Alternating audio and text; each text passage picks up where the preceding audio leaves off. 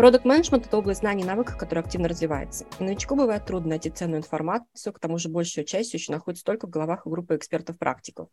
Меня зовут Юлия Белинкис, это подкаст Strategic Move, на котором мы извлекаем эти ценные знания, чтобы вы могли применить их в своем продукте и развивать продуктовое мышление. Сегодня у нас новый необычный выпуск подкаста. Мы решили а, записать его вместе с Димой Торшином в качестве моего соведущего и а, назвать эту рубрику... Кстати, Дима, как мы назовем эту рубрику? Посмотрим. Ну, мы попробуем с тобой вместе а, челленджить, обсуждать и рассматривать с разных точек зрения, с, разных, э, с разного опыта те вопросы, которые мы обсуждаем. В общем, пока эта рубрика э, не имеет определенного названия, просто назовем ее о продукте. И, соответственно, э, первым нашим сегодняшним гостем э, будет э, Данил Щербаков. Мы долго думали на тему а, того, о чем сейчас интересно поговорить, и э, решили не, скажем так, не абстрагироваться от э, текущих э, запросов фаундеров, а именно очень часто приходят запросы на тему, как мне выйти на зарубежный рынок, что делать сейчас в существующей э, ситуации, как справиться с пониманием спроса на этом рынке, как туда выйти, а, как найти там первых потенциальных клиентов и так далее. Соответственно, для разговора на эту тему сегодня мы пригласили а, Даню. Даня у нас является экс-хедом э, бизнес-девелопмента в ВКонтакте. И, а, кроме этого, работает с различными стартапами, которые сейчас выходят на рынок, я так понимаю, Великобритании. Ну, кстати, Даня сейчас нам расскажет. Слушай, на самом деле, это хороший вопрос. Даня, привет. Привет. Мне особенно понравилось, когда типа, у нас в гостях Даниил Щербаков. И такая пауза, и знаешь, как будто бы в гостях у нас Павел Дуров, и все, в принципе, поняли, кто это. Ты знаешь, мне, мне кажется, это был отличный такой заход. Да, ребята, всем привет. Я, во кстати, не знал, что это первый выпуск, поэтому приятно быть первым. Главное, чтобы не последний. Но мы постараемся, чтобы было весело и задорно. Слушай, на самом деле, да, действительно, я в ВКонтакте имел честь работать. Большой всей команде ВК привет. Но на самом деле основное это даже не это. Помимо ВК, я бы сказал, даже там Типа, ВКонтакте работал год, а еще 8 или 9 лет работал в других э, стартапах, и именно уже конкретно стартапах, которые я выводил на э, англоговорящие рынки. Сейчас ты права, наверное, в большей степени это Великобритания, но до этого всегда это были США. Я понимаю, что сейчас как бы вопрос, насколько это актуально, но нет ничего более постоянного, чем временное, поэтому я уверен, что актуальность никуда не делась, видя особенно гигантский интерес например, наших фаундеров, проходящий ныне э, стартап School, э, который Y Combinator организовывает, и там группа на полторы тысячи человек, вот, это, собственно, онлайн-образовательная программа для стартапа. Я думаю, что запад, интерес к западным рынкам и стартапам на них никуда не делся. А интерес западных э, рынков к нашим стартапам? Слушай, мне кажется, Дим, это вопрос подхода. Ну, то есть, как бы, э, например, вот я точно знаю, что сейчас американцам нельзя инвестировать в стартапы не с российскими фаундерами, в этом нет проблемы. А если это резиденты России или есть какая-то связь подобного рода с Россией, поэтому это же вопрос подхода. Если ты так хочешь на американский рынок, ну не ты, а некий ты, да, вот, то у тебя будет возможность. Да, как бы возможности подуменьшилась, но знаете, и мы сейчас когда я не хочу скатываться в политоту, но мне кажется, что что больше всего характеризует русского человека, это умение выживать. Вот. А, и мне кажется, что это просто один из прекрасных примеров того, что выкрутиться можно при необходимости из любой ситуации. Но опять же, да и в Латаве много есть, куда сейчас много кто поехал делать. И, собственно, а, в Африке, пожалуйста, и на Ближнем Востоке. Проблема, наверное, вся в том, что просто английский мы все знаем, у нас у всех родной, например, в том же Латаме, там, там испанский и там другой культурный код. Поэтому это, это все прикладная задача, но с другой стороны, вот как Юля вначале сказала, мы, наверное, сегодня поговорим про какие-то общие прикладные вещи, которые универсальны, потому что даже их иногда не делают. Ты знаешь, это как там в игре уровни, то есть когда у тебя начинают э, давать сбои процессы, потому что ты не понимаешь культурный код людей, которых ты нанял, это как бы следующий уровень проблем. Вначале хотя бы запустить продукт и понять, что он кому-то нужен на этом рынке, а это можно сделать и без всего этого, в принципе. Mm-hmm. А, да, Дань, спасибо. Соглашусь с тобой. Давайте так, а, я начну с, наверное, двух частых вопросов а, от стартапов. Значит, во всяком случае, с теми, с которыми я сталкивалась, а вы, если что, дополните, да, ребят? Вот смотрите, чаще всего вопросы как раз не в регистрации бизнеса, даже не в какой-то языковой локализации, а вопросы больше связаны с тем, что люди стараются использовать те же самые подходы, которые у них работали здесь, на своем местном рынке, а, но которые почему-то ломаются на международном рынке.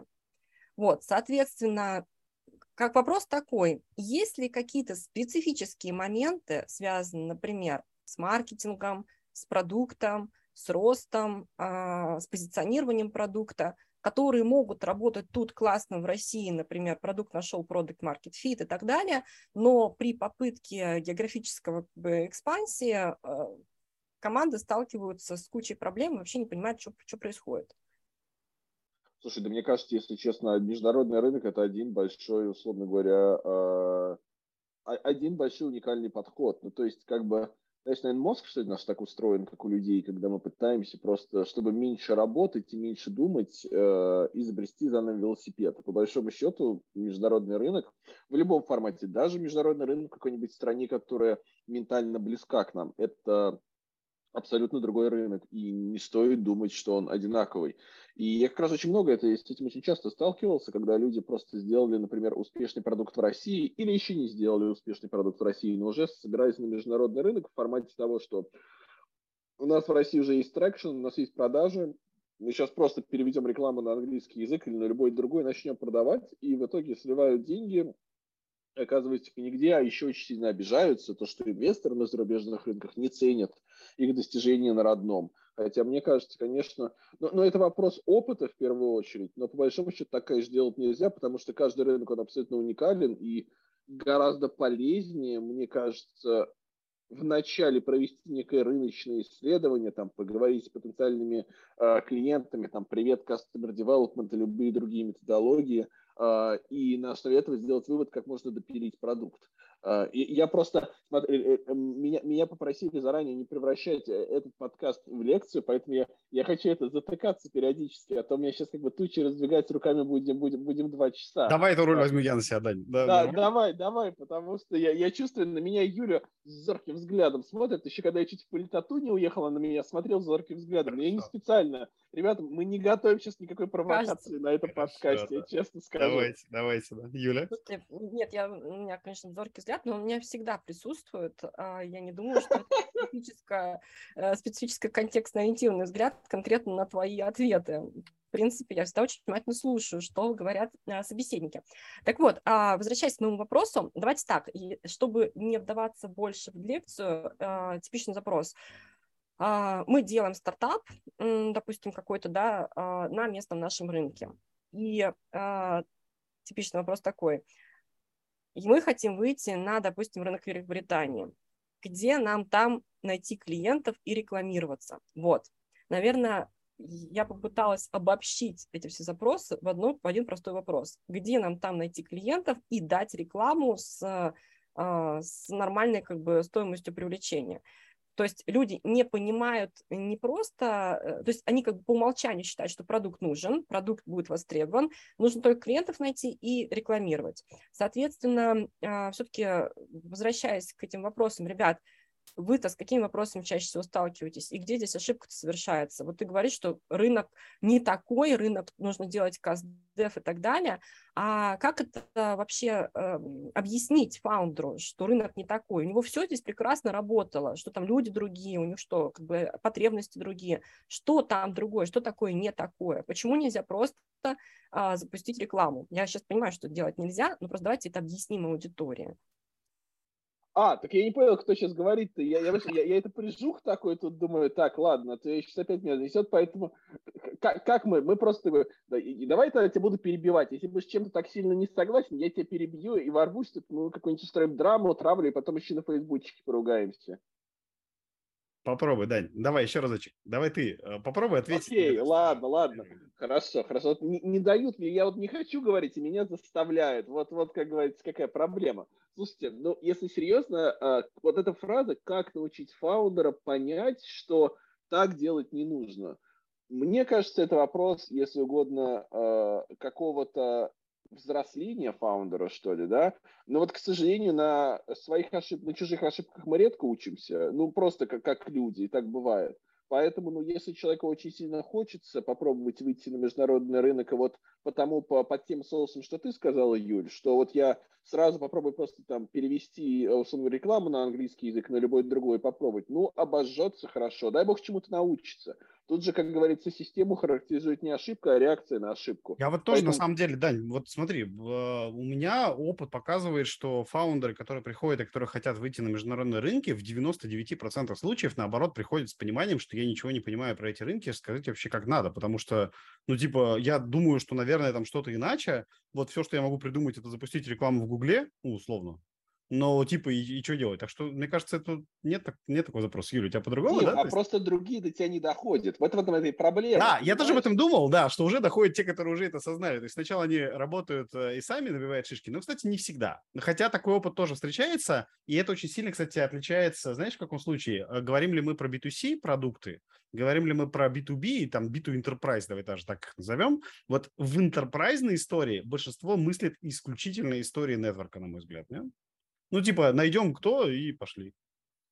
Слушай, ну, наверное, но тут опять же, это, вот эта фраза «найдем кто», у нас просто вот это есть залихватское, что да. а, мы сейчас ухнем, и, в общем, все будет там у наших ног. Ну, условно, конечно, да. А в моем понимании это выход на международный рынок. Это марафон, а не спринт.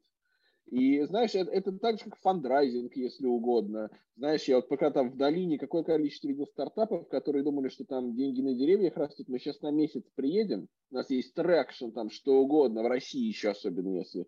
И мы сейчас там деньги поднимем, мы уедем, будем пилить продукты, разочарованные через месяц уезжают, злые на всю жизнь, что их не поняли, как говорится, да, что все завидуют, и тогда эм, там кто-нибудь там, лживые, непонятные, да, но это на самом деле все, конечно, не так. Поэтому, слушай, Юль, ну вот возвращаясь к твоему вопросу, мы все около да около ходим, да можно, наверное, так выйти. Понимаешь, вообще в моем понимании э, все вот эти вот методологии, типа там jobs to be done, которые, я знаю, ты так любишь, там customer development, который я люблю, какие-нибудь там бизнес лин canvas, чуть не сматерился только что, кстати, вот, как бы на бизнес еще рифма есть отличная.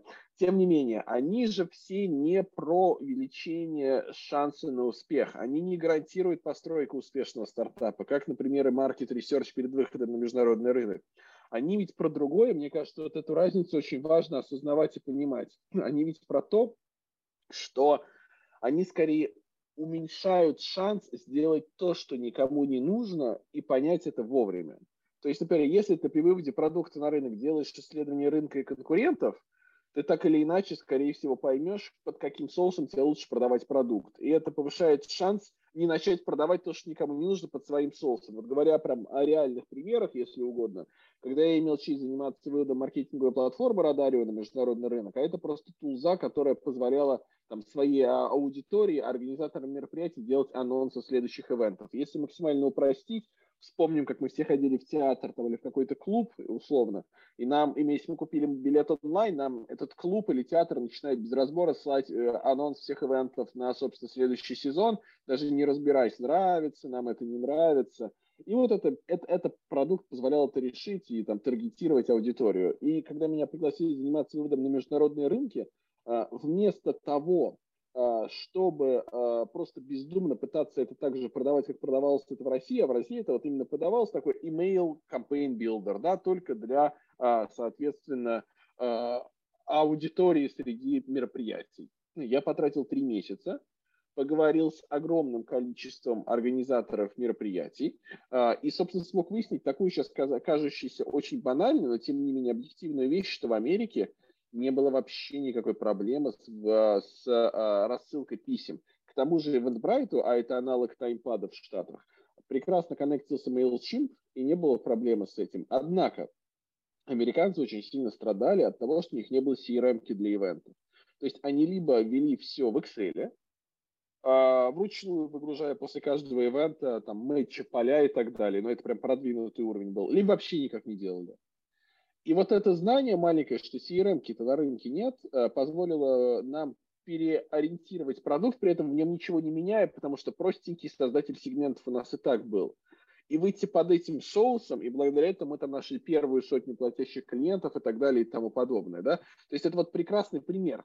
Возможно, мы бы дошли до того, что email э, campaign builder и так никому не нужен, и мы будем заниматься CRM. -кой. Но это, наверное, был бы не факт за большее количество времени и за большее количество денег. Хорошо, Дань, давай я с другой стороны зайду в тот же самый вопрос. А, это тема, которая по опыту, вот я когда помогаю компании выходить на международные рынки, она является одной из самых краеугольных. А, неважно, думают ли фаундеры о том, другой ли это будет рынок, нужен ли другой подход и так далее, важно другое. Всех волнует вопрос, а где взять лиды, с которыми можно, неважно, продавать им текущий продукт, делать исследования, там, общаться, делать кастомер и так далее. Вот этот вопрос, он всегда является краеугольным. И в подавляющем большинстве случаев в моей практике а, выбирают сами фаундеры метод такой. Мы сейчас тут какой-нибудь лендосик запилим, на нем сделаем форму для получения обратной связи и контактов, позвоним и поговорим. И, ну, ну ты да, понимаешь, да. к чему это приводит, да, да. А это, что в твоем опыте дать? Угу. Да, да, что делать-то надо на самом деле? Слушай, ну это давай так, лендосик, это может быть и не самая плохая история, но мне просто кажется, что это скорее уже будет количественное тестирование, а не качественное. То есть, Объясни, пожалуйста, бы... чтобы наши слушатели поняли, вот представь, что нас слушают как раз те, кто выходит на международный рынок. Почему? А, слушайте, ну почему? Потому что мы сейчас не это хотим проверить. Наша первая задача, в широком смысле, в моем понимании, даже не понять, покупает и не покупает, а вообще вначале исследовать, существует ли та проблема, которую вы хотите решить с вашим решением, и решаете успешно, например, на любом другом иностранном рынке, отличном от того, на который вы выходите. Если она существует, а, то, собственно, под каким соусом ее стоит продавать. И поэтому лендинг вам, что говоря, а лендинг у вас будет это одномерный ответ. Вот то, как вы сейчас видите решение, оно нужно кому-то, и это бинарный ответ «да», «нет». Потому что если на лендинг есть конверсии, вы попали, если на лендинг нет конверсии, вы не попали. Но это из разряда искать под фонарем потому что вы просто не разговариваете с потенциальными клиентами. А когда вы говорите с потенциальными клиентами, вы можете узнать столько инсайтов, которые вы просто из какой-нибудь аналитики, читая ее, не получите. Давайте Правильно, но на это есть два возражения ключевых. Ну, опять Давай, же, поехали. Да, первое возражение очень простое, типа, а как, если не так? И второе, а почему я не могу с ними поговорить, когда они у меня форму заполнят? Ну, типа, я же буду говорить, да, буду говорить.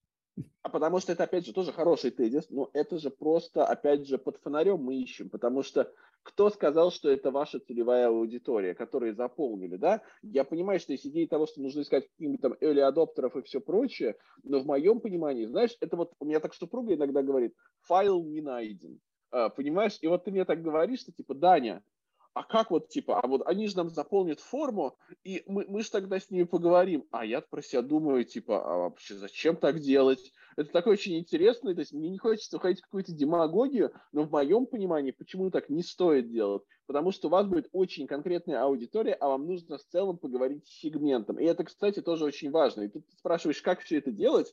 Да. Привет, холодные письма и привет, клиентские интервью – это, мне кажется, очень сильно важно. Вообще, умение писать холодные письма, это, мне кажется, один из самых универсальных навыков, кстати, не только для стартапера, а вообще для любого человека. Потому что, например, я так вот Юлю додолбал, мы познакомились, кстати, да, и вот я здесь. Вот, я, я Юле додолбал до этого, а ты додолбал не в смысле, что я к ней приставал как-то негативно, но в том смысле, что я ей написал в холодную, она поверила, что я не какой-то странный товарищ сумасшедший. Вот мы как бы познакомились, там я там, она меня пригласила, спасибо большое, попреподавал. Вот сейчас подкаст пригласила, поэтому мне кажется, это один из самых главных навыков вообще. И это работает, ты хочешь сказать, в Штатах, которые все заспамлены с ног до головы и в Британии?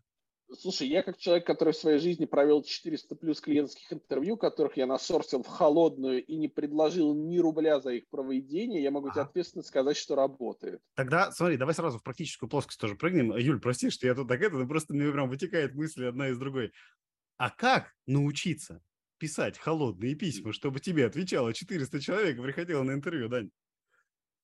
Слушай, на самом деле, а, давай, наверное, я все-таки зайду еще шаг назад. Мне кажется, давай. что мы, мы не закрыли гештальт того что, и не объяснили, а чем, собственно, плохо это делать лендинг и все прочее. Ну, попробуй, давай. Просто хочется закрепить, что мы таким образом ищем под фонарем. Ну, то есть, как бы... Давай я по-другому есть... скажу, чтобы то, что ты Давай. третий раз повторяешь, я скажу другими словами Давай. ту же самую мысль.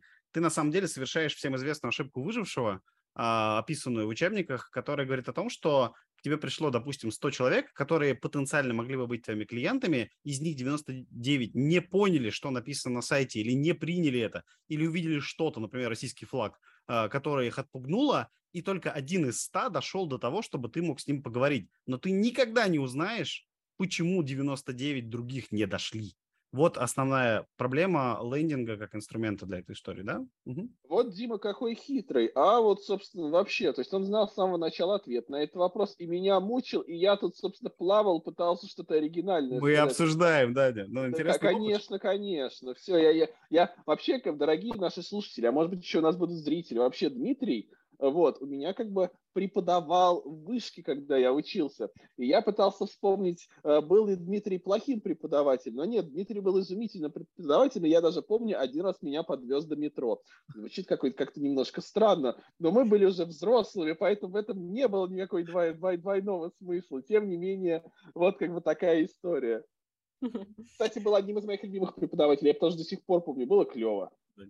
А ты до сих пор преподаешь? Я у Юли не спрашиваю, тут меня. Вы, мне кажется, немножко отходите от тем разговором. Мы все поняли, Ох, что... у нас встреча выпускников, опять не так. А, да, давайте, окей, мы, мы определились с историей про то, что это не самый эффективный способ нахождения правильной выборки для исследования, давай так назовем. Но вот да. все-таки реально вопрос, как научиться холодным сообщениям, холодному выходу. Вообще, холодным аутрич компаниям я бы, наверное, обобщил, потому что письма, это же, ты, наверное, давай тоже для всех поясним, ты имеешь в виду же не бумажные письма и не просто e-mail. Кстати, это да. классная тема. Я тут недавно, собственно, я сейчас занимаюсь стартапом, в котором, типа, я вот в Англии имею честь работать и все прочее. Мы придумали как аутрич схему для инвесторов, а это e-commerce стартап, но в B2B. И мы там всякие subscription боксы продаем и все прочее. Mm-hmm. Мы придумали, чтобы связаться с инвесторами, мы собственно, нашли все их адреса, и мы отправим каждому из них subscription box, и там еще будет уникальный uh, one-pager с питчем стартапа и предложением. Там, ну, то есть бумажный ты имеешь отправить? Да, есть, да, реально бумажный. То есть как бы ты говоришь, что бумажный это не работает. Я считаю, что это бумажный работает, просто вопрос ресурса затрат, потому что это не дешевое удовольствие. Потому что, как правило, давай я так сейчас я тебе сразу вкратце скажу конверсию. Чтобы найти 10 интервью, плюс-минус, нужно где-то отправить 100 писем, да, вот. Именно если мы говорим интервью, чтобы побеседовать там с потенциальными клиентами. И э, нам, как правило, нужно больше интервью, потому что мы там на одну гипотезу тратим, если угодно, 100 писем, а гипотез, как правило, бывает больше, потому что, в моем понимании, они проверяются как некая такая вороночка. вороночка. А, поэтому отправлять всем физические письма довольно ресурсозатратно, плюс вообще не факт, что дойдет. То есть, если инвестор, это не всегда максимально актуально, есть количество их, а люди часто меняют работу и не делают этого в LinkedIn и не меняют. Ладно отвечая на вопрос, как делать холодные письма. Да. Вообще, если честно, мне кажется, люди очень часто путают холодное письмо и спам-письмо. Mm. То есть, как бы вот эту массовую рассылку, когда у, у меня там умер дедушка где-то в Нигерии, он мне оставил 2 миллиона долларов, и вот как бы ответьте, чтобы получить, там это нотариус мне написал. Ну, конечно же, это не про это. В моем понимании задача хорошего холодного письма – это показать то, что вы там на другом другой, другой стороне, что тот человек, кто это написал, он первый живой, он типа настоящий, он не какой-то непонятный спамер. Второй, показать, что этот человек сделал какую-то домашнюю работу и узнал что-то об этом человеке и как-то это показал в письме. И третий, человек точно знает, чего хочет. Давай приведу на конкретном примере. Давай. Вот, собственно, когда я а, там, и это, собственно, даже сейчас пишу холодные письма, даже сейчас общаюсь с аудиторией в Англии, э, с офис-менеджерами на тему э, того, какие у них есть проблемы там, с поставками продуктов питания, там, канцелярских принадлежностей в офисе, потому что мы хотим делать subscription box на эту тему, mm-hmm. мы как бы это исследуем. Что, собственно, я делаю? Во-первых, у меня там есть список офис-менеджеров, и есть огромное количество э, баз э, по типу, там, продукт есть apollo.io, есть там LeadFuse и так далее, которые тебе просто продают гигантские массивы баз данных а, с имейлами людей, которые ты можешь просто использовать. Тут единственное, наверное, сразу скажу, что есть еще такие прекрасные продукты, как Emailable, которыми еще нужно дополнительно верифицировать эти почты, но в целом работает довольно неплохо. Либо второй вариант, есть огромное количество расширений для LinkedIn, которые позволяют тебе грабить почты с LinkedIn. То есть, собственно, ты просто экспортируешь профиль конкретного человека или группы людей через LinkedIn Sales Navigator, а, и, соответственно, у тебя просто появляются почты. Там success rate этой всей истории где-то 50% в валидную почту. Ну, то есть, как. Я слышала про LinkedIn Sales Navigator, что это достаточно хороший инструмент для поиска теплых контактов. То есть идея такая, насколько я понимаю, что а, ищется группа людей с чем-то похожих на а, вас. То есть э, либо вы где-то пересекались, либо у вас есть общие интересы, и это является как бы, первым э, шагом к налаживанию какой-то коммуникации. То есть есть за что зацепиться для того, чтобы задать первый вопрос. Ну, то есть не просто писать холодное письмо, а сделать какую-то какую преамбулу, связанную с тем, что у вас есть какие-то общие интересы, и начать именно с этого. Юль, ты абсолютно права. Как раз, собственно, мы же LinkedIn используем в первую очередь, чтобы найти email, и дальше самая магия. И тут я сейчас расскажу то, что я сам недавно для себя открыл, так как техника это не стоит. Вот да. это то, что ты сказала, что там нужно как-то показать человеку, что там ты о нем что-то знаешь, это самый сок. То есть помимо текста письма, о котором там можно долго разговаривать, но мы договорились, что мы не превращаем это в лекцию. Самое ценное в этом письме помимо там стройного текста короткого, это так называемый one-liner, который персонализирован под конкретного человека. И ценность его в нескольких, а, если угодно, измерениях. Первое, это показывает, что ты этому человеку сделал какую-то экстра домашнюю работу и позволяет создать вот эту человеческую связь. Второе, это позволяет избежать этому письму спам-фильтра, потому что у тебя там все остальное другое одинаковое, а это меняется письма к письму, поэтому вероятность того, что ты приземлишься в инбоксе, она максимально высока. Да? Ну и, собственно, вот могу сказать мои реальные статы. У меня 80% open rate моих холодных писем и 20% reply rate. То есть, подчеркну, это не конверсия в интервью, это как минимум в ответ, а дальше как бы, мы из этого можем сделать. Это очень хороший показатель. Да, очень круто. Да. Вот. И, собственно, что я нашел? До этого я всегда эти вайнлайнеры писал руками. Это не быстро, это немножко муторно, но тем не менее, именно поэтому в целом в день мой предел был написать таких хороших писем, то есть с, с уникальными ванлайнерами для человека, это где-то 20-25 писем в день. И это не очень много. Но спасибо искусственному интеллекту за это появились стартапы, которые автоматически генерируют ванлайнеры. Ты им просто скармливаешь почту человека, ты им скармливаешь LinkedIn человека имя и фамилию, и они на выходе тебе там за минуту генерируют ванлайнеры, причем группу ванлайнеров разнообразных. И это очень удобно. Безусловно, там иногда их не туда уносят. Например, смешная история. Я сгенерировал ванлайнер, отправил человеку, оказалось, что это был его однофамилец. Он мне прям про это и написал, что типа это все замечательно, это другой Джон Смит. Это было смешно. Но в целом, опять же, как бы э, недостатки есть, но это значительно упрощает процесс, потому что делать ревью сгенерированных онлайнеров значительно проще и быстрее, чем писать их самому. Собственно, я думаю, что, Юль, тут просто, чтобы я там, называется по-моему, Line IA, о, AI, прошу прощения, но опять же, я поделюсь с тобой всеми ссылками, тут как бы, знаешь, я их как зеницу не оберегаю, поэтому больше будет людей этим пользоваться, больше будет как бы замечательно. То есть как бы вот вот это вот а one-liner, так называемый, это очень важно. Плюс сами, сами холодные письма, мне кажется, это тоже не менее важно, и понимание, о чем там их нужно писать. Вот ты знаешь, мне кажется, спонсором моей карьеры всегда был Google. Uh, в том смысле, что я не родился со знанием, как писать холодные письма или как делать клиентские интервью. Например, если мы берем клиентские интервью, я первые 20 зафейлил. Ну, то есть, как бы это было прям стыдоба абсолютно. Я там мекал, бекал, плюс на, на английском языке, при том, что у меня, наверное, неплохой, но тем не менее, это же самое сложное воспринимать язык, когда ты не, не видишь рта человека. Вот, а я как бы говорил, э, собственно, с людьми по телефону. Это сейчас говорится, за что мы можем сказать спасибо ковиду, помимо всего того плохого, что он принес, это то, что люди узнали, что такое Zoom, и теперь провести интервью в Zoom это вообще не проблема, да? Вот. А про холодные письма, а, давайте так, опять же, я себя бью по рукам, даже сейчас физически ударил, вот, кто не видит. А, есть прекрасный продукт, называется Woodpecker. По-русски дятел. Мне кажется, это очень ироничное название для продукта, который позволяет отправлять холодные письма, если честно.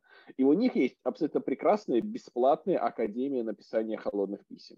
Она идет там типа час или два, онлайн-курс. Вот я всем советую его пройти, даже если вам не нужно искать как бы условно а, клиентов на зарубежном рынке. Это все равно так же работает и для инвесторов. Или вам нужно просто с кем-то познакомиться, что-то вместе намутить. Это просто универсальное правило, которое вам поможет очень сильно в жизни. И, и я, знаете, кстати, если честно, очень сильно расстраивался, то, что у меня в Кембридже там на предмете под названием предпринимательство нам, нам не про это рассказывают, потому что мне кажется, что это вообще те навыки, которые, которых нужно учить в школе, а не физике, химии, но это моя отдельная боль. Ну, окей. Слушай, а вот эта история, она, э, как ты считаешь, ей должен заниматься сам предприниматель, который выводит бизнес на зарубежную страну, или как? Слушай, кстати, классный вопрос. Мне кажется, в этом самая большая проблема, потому что все же мы знаем, там все вот инвесторы на ранних стадиях говорят, что э, нужно, чтобы фаундер вначале там сам продавал, знал и все, и все прочее. Это, наверное, так. Но просто можно попасть в обратную ловушку, когда, собственно, без фаундера ничего не продается. Поэтому да, наверное, на начальном этапе фаундер должен это сделать, но он скорее должен отстроить процесс. Я могу сразу сказать, например, клиентские интервью, в моем понимании, это то, что очень плохо аутсорсится. Именно аутсорсится в формате какую-то компанию нанять, чтобы она проводила интервью. Почему? Потому что никто так внимательно не будет слушать респондентов и не так задавать им вопросы, как вы сами, потому что это вам гораздо больше нужнее. То есть, когда там ты большая компания, тогда можно аутсорсить интервью. В целом все довольно неплохо работает, потому что машинка уже едет и так далее. Когда это какой-то совсем новый продукт, это очень плохо. А можно ли пригласить человека какого-то, кто все будет этим делать? Наверное, но вот я, например, как человек, кто консультирует стартапы, предпочитаю, знаете, я не хочу сейчас никакие свои услуги продвигать и все прочее, просто скажу мысль, что лучше всегда дать удочку, чем дать рыбу. То есть лучше, знаете, сгрузить вот этот свой багаж фейлов и так далее, который ты сам испытываешь в реальной жизни, дать человеку возможность найти свой стиль в этом всем, нежели просто кого-то пригласить, сделай это за меня. Мне кажется, что это вот гораздо лучшая история, а, либо, вот ты, кстати, сказал там еще до этого, в самом начале нашего да. подкаста, что к тебе приходят те, которые уже понимают, что, соответственно, так сами они ничего не знают, и очень часто это те люди, которые к тебе до этого не пришли, попытались сделать сами. То есть вот на моем опыте ко мне значительное количество стартапов пришли не в моменте, нам нужен на международный рынок, типа Дания как? А ко мне пришло большое количество проектов, что Дания мы попробовали сами, там разослали тысячу писем одинаковых, к нам никто не пришел на интервью, мы там выжгли базу, и ну как-то же другие выходят, наверное, нам нужно что-то в этом подходе изменить. То есть очень часто, вот знаешь, как говорится, происходит принятие просто того, что ты всего не знаешь, но это принятие происходит больным способом, когда уже там слито время и деньги. Там, Кстати, один из самых успешных, э, классно применяемых инструментов мною, когда я трекаю проекты, я как раз не пытаюсь их в чем-то переубедить, я обычно делаю им возможно, даю им возможность, короче, самим ошибиться, получить вот этот самый синяк, после этого они начинают слушать. Это очень хорошо работает, это правда. А слушай, у меня на самом деле провокационный вопрос возникает в связи со всем этим, то, что ты говоришь. А у тебя вообще были кейсы, когда не фаундер бизнеса выводил бизнес куда-то за рубеж успешно? Ну, у тебя на практике было? Слушай, ну давай так, э, наверное, я этому пример, но я в свою очередь был как так, знаешь, такой мини-SEO, то есть я полностью отвечал за зарубежный рынок. То есть, а, условно ну, говоря... Есть, я понял тебя. Ну, то есть ты это делал руками, то есть ты был не консультантом, ты, ты просто эту функцию полностью на себя зааутсорсил, получается. Конечно, ну, даже... слушай, а на самом деле, мне кажется, вот если брать там Даню Щербакова, как вот Юля меня удачно при, э, представила, просто не объясняя, кто я, то есть мне бы хотелось бы, кстати, чтобы так было в какой-то момент. Э, я, я над этим работаю. Но, тем не менее, моя же главная ценность как консультанта в том, что я практик. То есть, как бы для меня консультирование и все прочее по международным рынкам это не основной бизнес. То есть я все это делаю руками, и уж так уж получилось, что мне нравится преподавать, мне нравится делиться знаниями. Но это получилось не наоборот. То есть я все, о чем там рассказываю, там клиентские интервью, холодные письма, я это не когда-то там 10 лет назад сделал, и сейчас всем это продаю, да, когда трава была зеленее и так далее. Я это все делаю до сих пор руками, и мне это очень сильно нравится. Поэтому отвечаю на твой вопрос. Я считаю, что если человек, условно говоря, приходит в команду взрослый, с опытом, но это не будет дешево, то это хорошо и это можно сделать. И опять же, если фаундер готов ему полностью зааутсорсить, это по принципу, что я знаю, что ничего не знаю.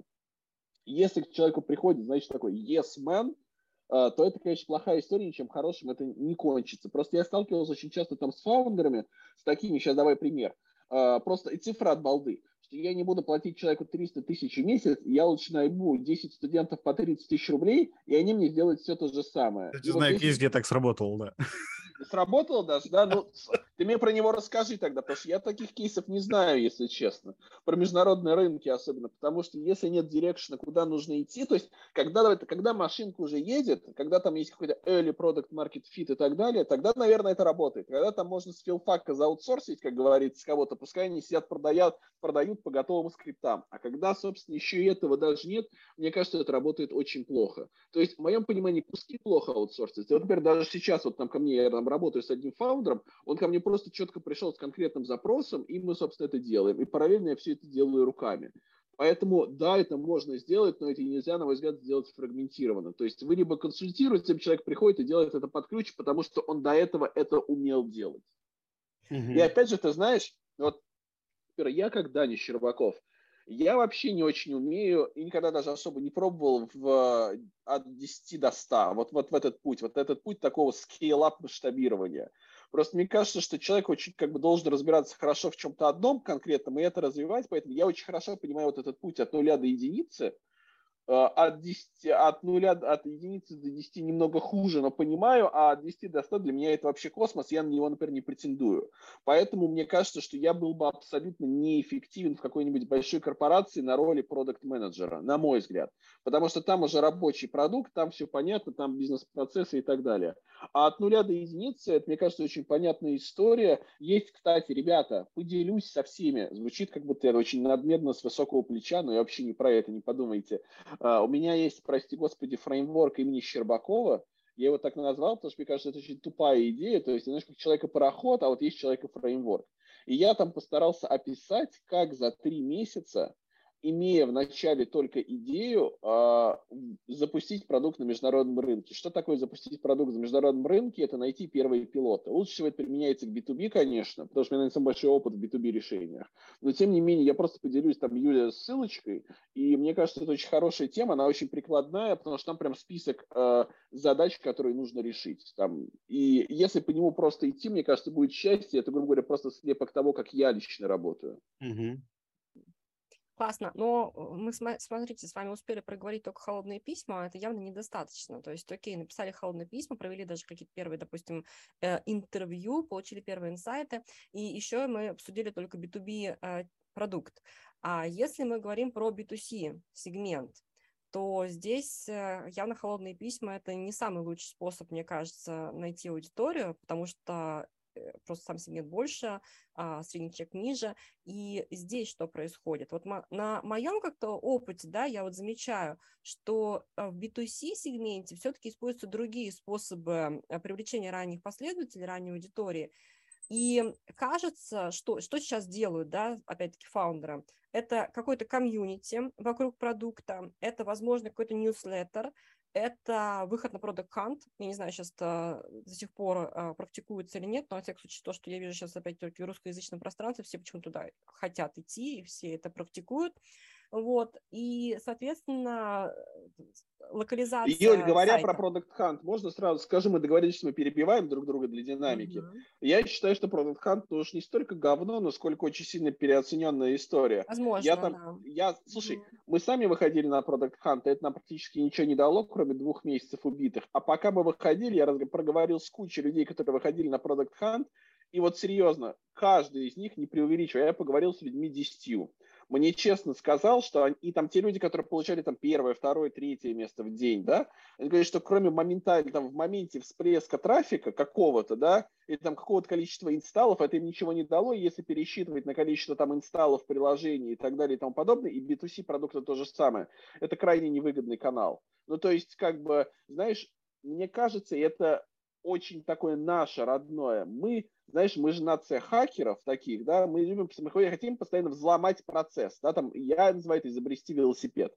И вот нам кажется, что, и вот мы возводим какие-то подобные вещи, там, типа Product Hunt ов, какой-то абсолют, что вот мы сейчас выведем в него, да, и все, и, короче, нас заметит небо в алмазах. Или, например, мы сейчас попадем в акселератор, и все, короче. Угу. В общем, какой-нибудь Y Combinator, который нас так сильно любит, справедливо любит, кстати, но тем не менее, что вот мы в него попадем, и все, в общем. И знаете, это как я очень люблю South Park, там есть вот эта очень известная серия, которая в мем превратилась, где там гном стоит над доской, и там типа украсть штаны, потом вопросики и потом профит. Это вот то же самое. Выйду на Product Hunt, вопросики и как бы небо в алмазах. И тут нужно это писать, поэтому я, давай так, наверное, это неплохая история Product Hunt. Мне кажется, что люди вот как раз очень точно сказала, я не знаю, что там такое, но все туда идут. Наверное, там что-то есть. И мне кажется, Слушай, что очень... Я разговаривала с человеком, который вышел на, как раз вышел, вышел, на Product Hunt э, со своим продуктом, даже, а, по-моему, у них был Product of the Day. И, соответственно, его была позиция такая, что это чуть-чуть помогает при работе с поиском инвесторов. То есть это еще дополнительный такой плюсик, э, дополнительная вишенка, на которую обращают внимание, что это означает, что фаундеры что-то там делают, стараются, что у них какая-то активность, они прям такие мотивированные, целеустремленные. Вот. С точки зрения, например, а, сбора первых э, каких-то пользователей – ну, наверное, соглашусь, потому что это то же самое, как работать с холодной абсолютно аудиторией, и которая переходит на сайт только ради какого-то интереса. Не знаю, там какая конверсия в итоге в регистрацию, не могу сказать.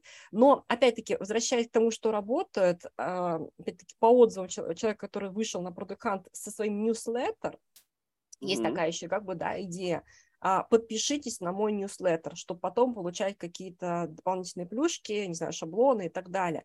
Вот именно информационный продукт, который выходит на Product Hunt, возможно, это работает для него хорошо. Ну, то есть оставьте свою почту, подпишитесь и получайте, допустим, какие-то новости, э, подписку на блог а, мы вам дадим какие-нибудь шаблоны, например, как Слушай, первый Юль, шаг для того, очень... чтобы собрать свою, свою комьюнити ты, мне кажется, очень важную тему затронул, и я сейчас на нее, с нее к ней подойду с очень важного, с необычного угла. А, мне кажется, у нас, даже не то, что у нас, фаундеры очень часто из-за того, что они в мыле, из-за того, что куча в них всего происходит, они просто не занимаются верификацией источников информации и гипотез. И это, кстати, работает ровно то же самое там. Вот поэтому именно люди делают лендинг, что просто и понятно. Они там не пишут холодные письма и не говорят, Поэтому люди выходят в продукт хант и не задумываются, а нужно ли им, условно говоря, это или нет. И вот те тоже примеры из моей реальной жизни, что там очень легко съездить на какую-нибудь выставку и превратить это в бизнес-туризм, а не в какое-то полноценное посещение. Почему? Потому что люди видят только, условно говоря, там вот этот красивый сайт, где написано, сколько про стартапы проинвестировал, сколько сделок заключено, если это B2B выставка и так далее. А вот я, например, всегда, когда я еду на выставку и выбираю выставки, я, в общем, как бы включаю как бы дурака, нахожу стартапы, кто участвовали в прошлые года, и просто им пишу и спрашиваю, ребята, как была эта выставка? И выясняется огромное количество интересного. Вот, например, там реальная история, там выставка какая-то писала, что было заключено сделок там на миллиард долларов в прошлом году. И в итоге выяснилось, что это 950 миллионов – это одна сделка Боша с кем-то, а 50 миллионов – это еще сделка тысячи компаний на этой выставке, понимаешь? Как бы, но опять же, задача выставки нам это продать, и мы, бы, а многие обманываться рады. Подожди, да, можно я с другой стороны зайду, ребят? А, смотрите, тут очень важный момент. А, я его по-другому обозначу. Фаундеры не проектируют правильно сам эксперимент, который они делают, будь то выставка или Hunt. По моему опыту, там это происходит следующим образом. Большинство выходит на Hunt для того, чтобы как раз получить какое-то количество инсталлов или продаж, и все. Ну, в смысле, на этом все заканчивается. Поэтому у них есть всплеск и падение. Но те, кто понимает, что они делают, они заранее закладывают в эту механику ту историю, где они, например, как раз получат эту аудиторию для дальнейшего исследования. Они возьмут их номера телефонов, получат от них комиты на то, что они могут с ними поговорить. Они сделают так, чтобы пришли именно, купили именно те, кто потом могут распространять и так далее. То есть они заранее подумают, как использовать один всплеск для того, чтобы дальше что-то с этим делать. Так вот, 99% не делают этого исследования, не готовятся к этой штуке, они просто действительно вбрасывают и что-то делают. Ну, вот так же происходит. Не могу больше согласиться, Дим, ты абсолютно прав. Да, с, с этой точки зрения действительно, наверное, опять же, я не встречал тех людей, которые смогли что-то сделать из Product Hunt. Ну, то есть, как бы, и я к их числу, кстати, тоже не отношусь, потому что я тоже выходил на Product Hunt с продуктом, мы заняли четвертое место гордое. Причем, знаешь, это вот тоже очень интересно, и об этом можно сделать кстати, отдельный подкаст. Я прям помню, что у нас там было, по-моему, 400 или 500 голосов, и нам это позволило занять только четвертое место. А там, типа, через день выходил другой проект какой-то русский, и они с 250 заняли первое. То есть, как бы, поэтому это тоже такая моя, моя маленькая драма. Окей, okay, так B2C, давайте вернемся.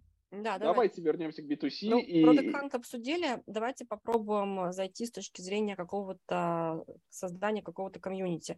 Ну, не знаю, почему мне, мне это вообще, в принципе, очень близко, а, потому что я... Ты создаешь комьюнити. И, и, и это B2C тоже, продукты. да, и это тоже, кстати. И мне очень близко как раз с точки зрения каких-то механик. Мне интересны эти механики, каким образом создается engagement внутри комьюнити и так далее.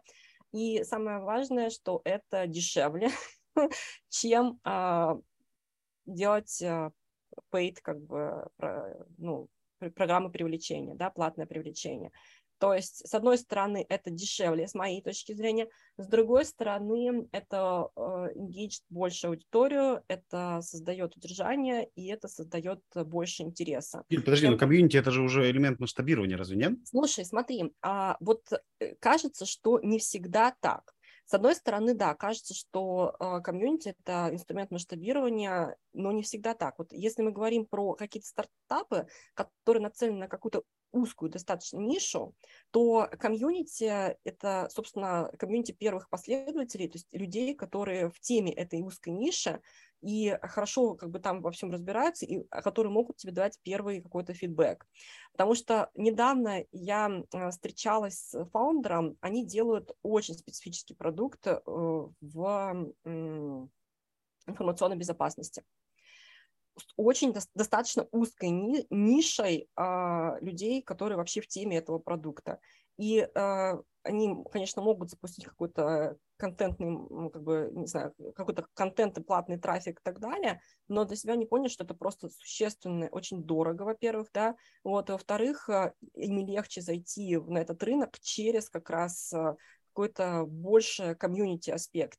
То есть создать, например, какой-то ивент, на тему информационной безопасности. На этот ивент э, бесплатный пригласить людей, которые в теме, которые интересуются, собрать с них э, контактные данные, добавить их в комьюнити и затем через комьюнити дальше продвигать свои услуги. Вот таким образом это работает. Слушайте, можно побуду занудой немножко, если Давай. честно? Разрешите мне? Мне кажется, что комьюнити мы это новый agile, э, собственно, в России. Ну, то есть, как бы, мне кажется, что а до этого у нас какая-нибудь какая еще была тема модная. То есть, мне кажется, а, что... Я соглашусь с тобой, я просто очень просто скажу. Я обычно, знаете, как говорю, что комьюнити построения своего, это фактически э, построение другого бизнеса. Юль, давай вот, давайте на троих это прям реально проговорим. Mm, я что не бизнеса СМИ, понимаешь? Ты создаешь... Погоди, мест... стоп, стоп, давайте перебивать. Давайте сначала дадим определение комьюнити. А, комьюнити, комьюнити рознь. Так. Есть комьюнити с очень а, сильными связями внутри.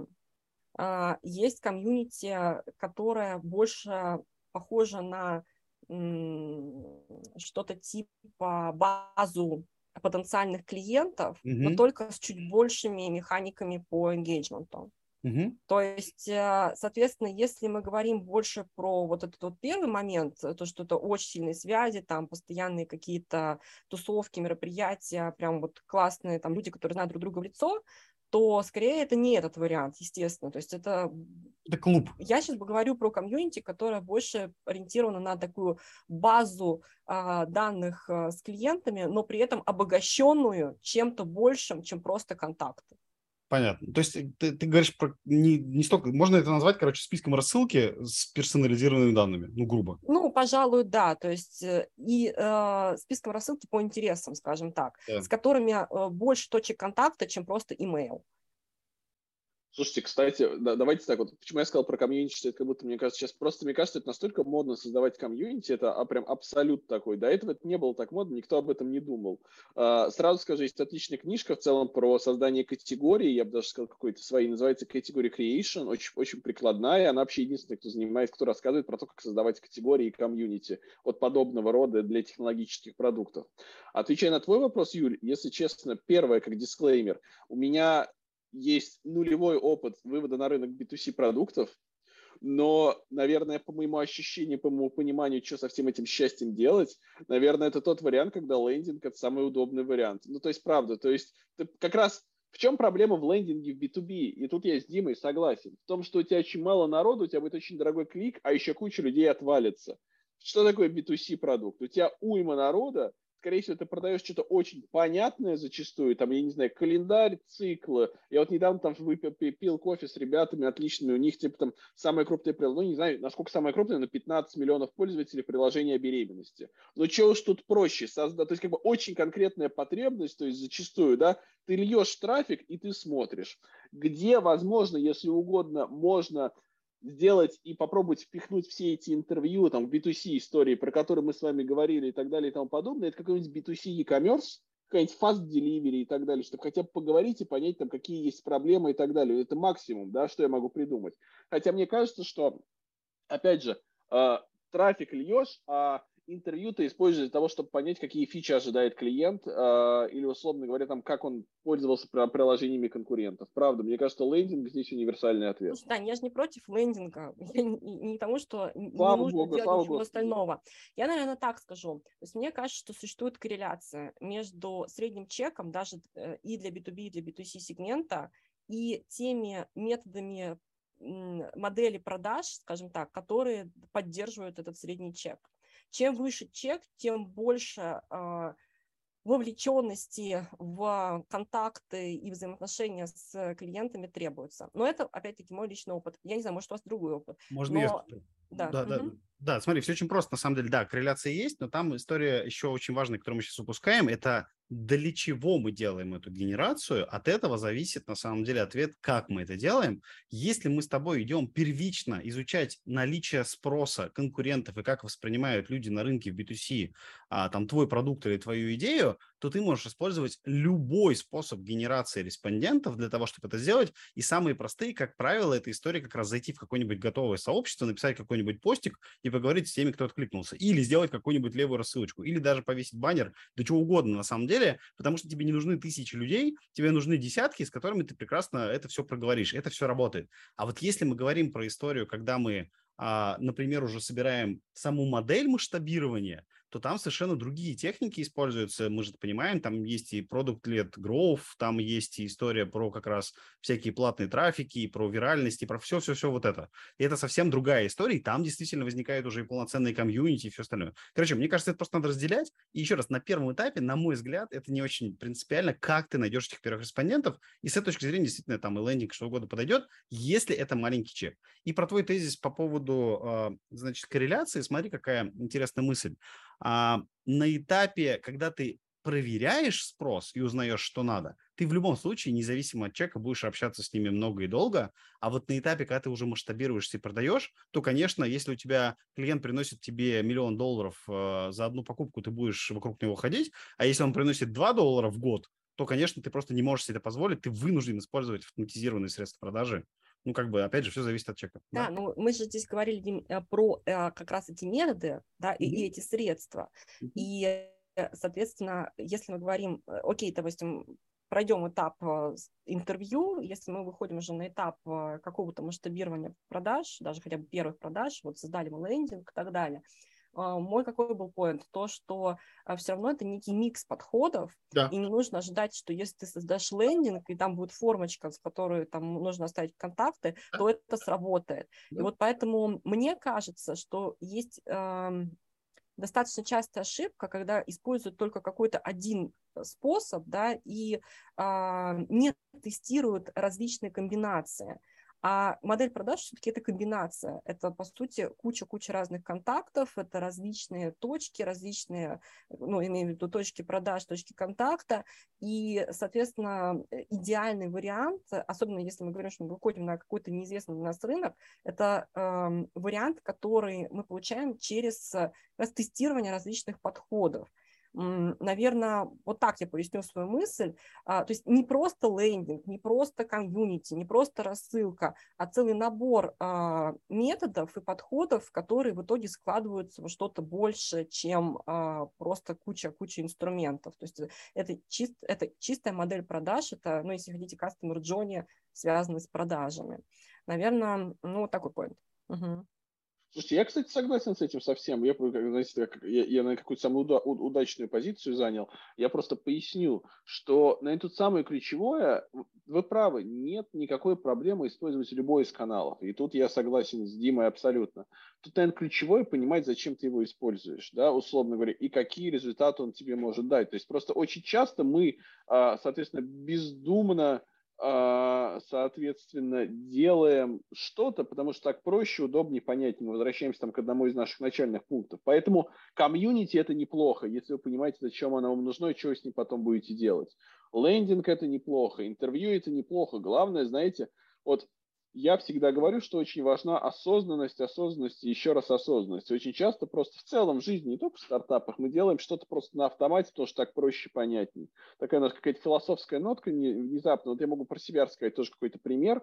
А, мы вот, например, сейчас что делаем в e-commerce стартапе? Мы хотим сделать такую маленькую машинку по проверке гипотез. То есть у нас есть какое-то количество валидированных гипотез а, и как бы ongoing, которые мы валидируем а, при общении с клиентами. Мы теперь, собственно, хотим на масштабе проверить проверить это разными лендингами. Просто каждые два дня запускать новый лендинг с, какой, с каким-то бюджетом на онлайн-рекламу и понимать, привлекаем мы или не привлекаем на эту аудиторию. Опять же, ничего какого-то грандиозного сверх. Наша задача, то есть мы провели, если угодно, мы прошли этап, этап качественного тестирования, то есть там на выборке там, из 10, 15, 20 человек, с кем мы поговорили, подавляющее большинство подтвердило, э, основываясь на своем прошлом, что у них эта проблема есть. Мы таким образом получили какие-то инсайты для этих лендингов. И теперь наша задача понять, а можем ли мы найти на это клиентов на масштабе. Кстати, вот теперь уже реальная история. Я вам рассказывал про Радарио до этого. И там, там правда, была там сотни плюс платящих клиентов. Но, например, я за полгода работы, там уже в конце, не смог найти, к сожалению, ни одного канала экономически эффективного, как превратить 100 платящих клиентов в тысячу и в десятки тысяч. Потому что, вы знаете, мне кажется, каждый раз, когда ты переходишь на новый уровень предпринимательства, у тебя новый уровень проблем. Мы обычно очень сильно радуемся, когда к нам хотя бы первый человек начинает платить, а уж если 10 и классно, но всегда еще нужно в голове держать, а могу ли я это масштабировать. И я вот, например, это в голове не держал. И я не понял, на самом деле, если бы вот я сейчас это делал, я бы заранее осознал, что у меня есть проблема, так как я там зафиксирован на одного конкретного партнера, компанию Eventbrite, и я просто не могу таргетироваться на его клиентах в онлайне. Нет такого, условно говоря, критерия там в Гугле, в Фейсбуке, где угодно, в LinkedIn, что этот человек пользуется организовывает ивенты через Eventbrite. И, собственно, поэтому вся экономика просто рушилась. Вот это, мне кажется, что еще важно понимать. Ну и еще куча всяких вещей, которые тоже остаются с международкой, да? Типа как раз привлечение денег, переезд фаундеров, наем местной команды, выбор страны, все, что вы не успели обсудить. Ну это больше регуляторика, вот это если глобально, да, это регуляторика, которую нужно просто понять. Но, кстати, э, возвращаясь к совету, очень часто а, работает здесь нетворкинг, то есть тот человек, который уже вышел на зарубежный рынок, просто ну, напишите ему, да, созвоните с ним, и он даст вам контакты, там, не знаю, примеры договоров э, и, и так далее. То есть он уже прошел этот путь, и если это будет достаточно хороший контакт, то есть э, он вам просто поможет. Ну, такой небольшой лайфхак. Можно хороших людей порекомендую. У них есть что много бесплатных материалов, юристов, если мы сейчас говорим про эти моменты. Есть прекрасное бюро, которое занимается именно выводом стартапов на зарубежные рынки в России, называется Бусько Legal. Прям сайт так называется. Очень классные ребята, у них очень толковый блог. Я еще за это ничего не получаю, просто сам имел честь э, работать, и мне кажется, это лучшая рекомендация, когда как бы рекомендуешь тех людей, с которыми остался доволен. И опять же, не обязательно с ними работать, у них крутой блог, крутая страница на VC, они там прям разжевывают все вот эти Сикорп и делаверовские компании, если кому-то нужно в Штаты mm-hmm. и так далее и тому подобное. И мне, или там, например, как сделать агримент между фаундерами, чтобы потом не пересобачиться и так далее. Ну Даже ну, да, не важно, больше какой договорные какие-то такие аспекты, которые специфичны для конкретного региона. Еще есть а, один момент, который мы тоже не рассмотрели, это, в принципе, локализация контента. А, дело в том, что если вы посмотрите, откроете какой-нибудь сайт э, даже, допустим, в Итехе, да, я работаю в Итехе, э, американс, на американском домене, а, и откроете на нашем, то вы увидите две большие разницы. Реально сама подача информации, слова, которые используются для этой подачи, картинки, которые там используются, это настолько все локализовано, то есть нативно, да, native, а, что мне кажется, что с этим часто очень сталкиваются и на это не обращают внимания, потому что у нас совершенно немножко дру, другое восприятие, что такое красиво, что такое, что-то, что продает, что не продает. Вот, но, но я вот с этим столкнулась, и я это заметила. Что вы по этому поводу, кстати, думаете? Я тебе могу сказать про Британию, что здесь сервис жопа абсолютная, просто такая катастрофическая. Я тебе могу процитировать внезапно слова Евгения Четвар... Четваркина, который приезжал в Кембридж с лекции. Мне очень понравилось, что он сказал. Он сказал, что чем русские бизнесмены страдают в Англии, в широком смысле, и IT-предприниматели в том числе. В том, что мы не умеем следовать букве закона. Мы постоянно, постараем, постараем, постоянно пытаемся, как говорится, что-то перепрыгнуть, какой-то легальный барьер и так далее. Речь даже не про взятки. А второе, собственно, сказал, в чем мы очень сильны, так это в сервисе, а в Англии, например, все, что ты приправишь холодным, хорошим сервисом, все расцветает. Поэтому вот когда ты говоришь, что у них там все абсолютно по-другому, у меня первая мысль в том, что, может быть, у нас-то как раз и лучше. Серьезно, вот это искренняя моя позиция. И ну, они, может быть, просто не думают, что можно как-то так сделать по-людски и все прочее. И из-за этого там у них есть как есть. Можно я еще про локализацию да. тоже добавлю тогда? Э, Юля, смотри, ты абсолютно права. У меня есть э, приятель, э, владелец одной из главных компаний по локализации IT-продуктов в мире с офисами там, в Штатах, в России, в других странах, с сотнями сотрудников, то есть огромная история. И мне в свое время он объяснял очень хорошо эту как раз разницу. Он говорит, что большинство думает, что подготовить продукт для другого рынка – это перевести его с одного языка на другой в реальности под словом локализация скрывается не перевод текстов, а адаптация под культурные шаблоны, адаптация под понимание, что нужно, и эта работа требует колоссального, на самом деле, дополнительного всего, что очень часто недооценивается на этапе, когда думают, мы сейчас переведем, оно взлетит. Но точно так же обратите, пожалуйста, внимание, что бывает история, при которой многие проекты вообще не локализуют себя никак, и они настолько просто изначально делают себя универсально и хорошо, как правило, справедливо для B2C рынка, что они могут совершенно спокойно э, иметь клиентов там в 100 странах мира, имея только английский язык, условно говоря, внутри себя. Ну, как бы это, это отдельная задача такое сделать. Мы вообще говоря, не умеем так делать. То есть наши дизайнеры, работающие, живущие в России, там, маркетологи и так далее, то, что мы делаем, не воспринимается большинством а, международных там, клиентов как как раз что-то такое, поэтому, безусловно, локализация будет нужна. То есть Слушай, надо просто к этому быть готовым. момент, Дим, мне даже э, тут дизайнеры, которые нас слушают, они могут с тобой поспорить. А почему ты так считаешь? Потому что просто другая культура. Подожди, смотри, тут не, не с чем спорить. А, все мы живем в разном культурном коде, в разном культурном окружении. Поэтому дизайнер, который а, там вырос и учился в Британии, будет дизайнить по-другому, чем дизайнер, который учился и вырос в тоже, я не знаю, там в Штатах. Они уже отличаются. А у нас вообще другая история. Поэтому то, что мы э, там понимаем, те же самые инструменты используем, не означает, что мы делаем такой же дизайн. Вообще ни разу не так. Он совершенно другой. Он э, другой по принципу. Самой простой э, иллюстрацией этого является то, что вы можете открыть любой американский популярный там сайт с миллионами посетителей в месяц и открыть любой российский сайт с миллионом посетителей в месяц. Вы просто поразитесь разницы, насколько они отличаются внешне. Как раз это сразу очень бросается глазам. Просто разные. А еще плюс, на самом деле, Дим, слушай, я как человек, который вот уже год живет в другой стране, условно говоря, я могу сказать, что мы просто об этом не задумываемся и да. этого не замечаем, что мы разные. Потому что когда мы приезжаем туристический опыт, у нас там неважно Англия, чего угодно, мы, в принципе, так или иначе продолжаем пользоваться понятными нами сервисами. Там Uber, Booking, мы просто не сталкиваемся с локальными вещами, и мы просто не задумываемся о том, что мы другие, да. Вот, поэтому это вот, знаешь, это вот, мне кажется, следующий уровень понимания и и следующий уровень локализации, что ли. Я, например, вот тоже вот реальную историю, даже сейчас, чем я сейчас занимаюсь. Короче, я решил, что я хочу быть этот big name on LinkedIn. В общем, хотел, решил, хочу заняться блогингом на LinkedIn. Как бы просто писать что-то про стартапы. Я в России как бы иногда что-то пописываю там во всякие каналы разнообразные, но не более того.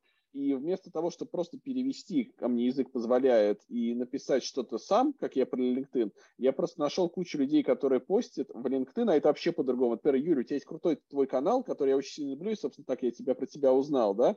Если ты просто слово в слово переведешь свои сущностные посты, которые ты делаешь в LinkedIn, у тебя лайков вообще не будет.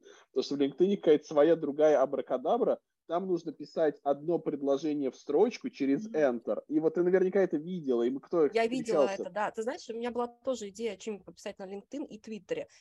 Я поняла, что там формат немножко другой. Твиттер, кстати, больше похож на наш Телеграм, больше. Там, но он устроен, мне Твиттер ужасно не нравится, мне кажется, он неудоб, неудобный. А, именно для чтения Я им лет пять не пользуюсь, поэтому вот. я ничего а не вот могу LinkedIn, сказать. я поняла, что там нужны а, короткие достаточно посты, часто приправленные картинкой. У меня какое-то такое ощущение сложилось. Я не знаю, у вас такое же или нет. инсте, конечно, так же. Ну вот, а, там вообще очень редко кто-то пишет какие-то длинные посты. Для этого в LinkedIn есть блоги, ну то есть там же есть возможность создать статью, написать. Поэтому, да, формат очень интересный, но это интересно попробовать, конечно. Короче, вот, мы отвечая на твой вопрос, я, я просто пошел, нашел, ищу фрилансера, кто будет за меня переписывать посты. То есть, как бы, это, мне кажется, тоже такая маленькая культурная особенность, да, то есть это вопрос понимания того, что я не очень понимаю, как это писать э, при наличии языка, и мне нужен человек, который через вот эту призму, как бы, условно говоря, культурную, там, американскую, британскую, неважно, англоязычную, мне это будет делать, и мне кажется, это абсолютно нормально и естественно, да, вот, и опять же, вот знаешь, есть люди, которые с пеной у рта будут там доказывать, что мы там все одинаковые и все прочее. Но просто один раз ошибутся, и все будет нормально. Например, чтобы, знаешь, как с чего начать, есть прекрасная книга, которая называется «Карта культурных различий». Да, как говорится, если кто-то из слушателей не верит, что как бы нужно это адаптировать, и мы все одинаковые, я рекомендую ее прочитать. Она абсолютно замечательная, и она вам подсветит, насколько нации между друг другом отличаются, и там способы принятия решений отличаются, способы там подачи информации и так далее. И вот как бы с этого будем начинать. Ну и мы, наверное, не успеем полноценно обсудить выбор локации, куда надо выходить. Но то, что ты сейчас говоришь, оно к этому подводишь. На самом деле а, очень важно, выбирая, куда ты приземляешься, понимать, почему ты идешь туда с точки зрения, в том числе, размера рынка. Потому что если ты думаешь, что ты зайдешь в Польшу, оттуда попадешь в Венгрию, оттуда в Германию, то как бы на самом деле это три разные... То, то, то Истории. ты, собственно, Да. то ты хочешь повторить. Слушай, я, я сейчас чуть какую-то неуместную шутку не сделал, не буду. Ладно, хорошо. То, то сейчас это наш, наш подкаст, я, как говорится, закроют на первом выпуске.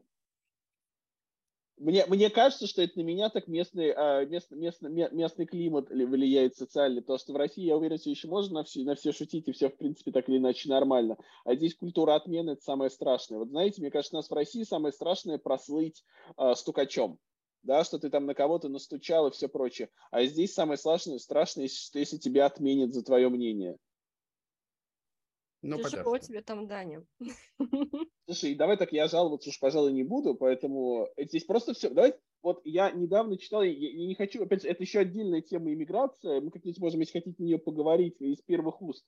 Мне кажется, что когда ты иммигрант, ты просто должен принять, что ты в любой новой стране, неважно какой ты инопланетянин, и самое большое и лучшее, что ты можешь сделать само- для самого себя, это быть любознательным инопланетянином. И просто хотя бы не отторгать все, что непонятное тебя окружает. Ну, слушайте, ребят, отлично. Я предлагаю заканчивать. Я считаю, что поговорили очень классно. Давайте подведем некие итоги. А, Дим, что для тебя показалось самым интересным сегодня? Ну, а, смотри, мне кажется важным, что мы проговорили, даже не столько интересным, сколько важным. Я м, структурировал определенным образом а, выводы, которые мы в том числе подтвердил а, Даниил, которые мы все вместе с вами сделали. Это выводы первые о том, что у нас с вами отличается выход в другие страны а, от выхода в родную страну и распространения в ней. И это надо быть к этому готовым. И что это потребует много всего дополнительного а, и усилий, времени, денег, там, и команду, возможно, и так далее. Второе, что, значит, э, очень плохо эта штука аутсорсится. Это возможно, но это сложно, поэтому надо быть готовым, что придется это делать. Третье, это то, что нужно выбрать правильную локацию, потому что они разные, и люди разные, и придется локализовать. Мы не сможем локализовать сразу, скорее всего, для 10 рынков. Это просто тупо дорого. Четвертое, это то, что нужно нам с вами, получается, очень хорошо разобраться, а что хочет тот рынок, на который мы идем, и вообще наш продукт подходит или нет. И для этого как бы надо не просто идти и махать шашкой, а нужно идти и разговаривать, нужно узнавать, нужно делать анализ определенный. Желательно, чтобы этот анализ делался с живыми людьми, а не просто кабинетные исследования на бумажке. Ну и, наконец, мы проговорили, что а, разными инструментами можно доходить до как бы до этого исследования рынка, и одно из самых правильных это все-таки какие-то аутрич компании, холодные или письма это, или это какие-то там комьюнити, неважно, но мы должны идти и находить тех, с кем мы хотим поговорить, разговаривать с ними, пользоваться инструментами, выстраивать машинку и оттуда делать выводы уже, что именно нужно продавать и как. А знаете, почему я считаю, что у нас сегодня этот первый подкаст, он получился, никомом, да? Потому что мне кажется, что помимо того, что мы тут с вами хорошо провели время, пошутили, обсудили, как говорится, в кругу друзей, э, мы сегодня назвали э, большое количество прикладных э, тулзов, которые можно просто использовать на этом пути, да, что мне кажется, что вот если послушав нас просто, вот, условно говоря, там нашу демагогию, споры и так далее, выцепить, а мы, я думаю, их отдельно все выложим отдельным листом, все mm-hmm. те продукты, которые вот, например, я как человек, кто всем этим занимается ежедневно, использую, это уже, на самом деле, сослужит добрую службу нашим слушателям. И мне кажется, что вот у нас получился и разговорный компонент классный, но при этом, послушав наш подкаст, ты просто не уходишь с настроением, типа, знаешь, приподнятым, как после бизнес-тренинга, что я все могу и рынок мне по колено, а ты, условно говоря, уходишь с прикладным набором знаний и вещей, которые, типа, нужно просто брать и использовать. То есть у тебя есть некий direction того, что, окей, холодные письма, а вот там Дани говорил там про, условно говоря, там курс, как их писать и так далее и тому подобное. Мне кажется, здесь мы отлично справились как с теоретической частью, так и с практической всего этого. Отлично, ребят. Я с своей точки э, зрения скажу, что мне очень понравилась беседа, и э, кажется, что мы несколько раз повторяли слово осознанность. И, э, соответственно, мне хочется, наверное, завершить этот подкаст именно как раз э, этим советом, потому что а, возвращаясь к самому началу, да, мы начали с того, что просто взять, значит, запустить лендинг, чего-то там сделать, какие-то рекламы, это не работает. Соответственно, осознанность, а, понимание рынка, ну, что здесь повторять, да, понимание рынка, понимание продукта, проблемы, решения, а, модели продаж – это первые базовые вещи, которые нужно сделать перед вообще принятием решения о выводе продукта на зарубежные рынки. Всем спасибо. Спасибо. До скорых встреч и пока. Пока. Пока-пока.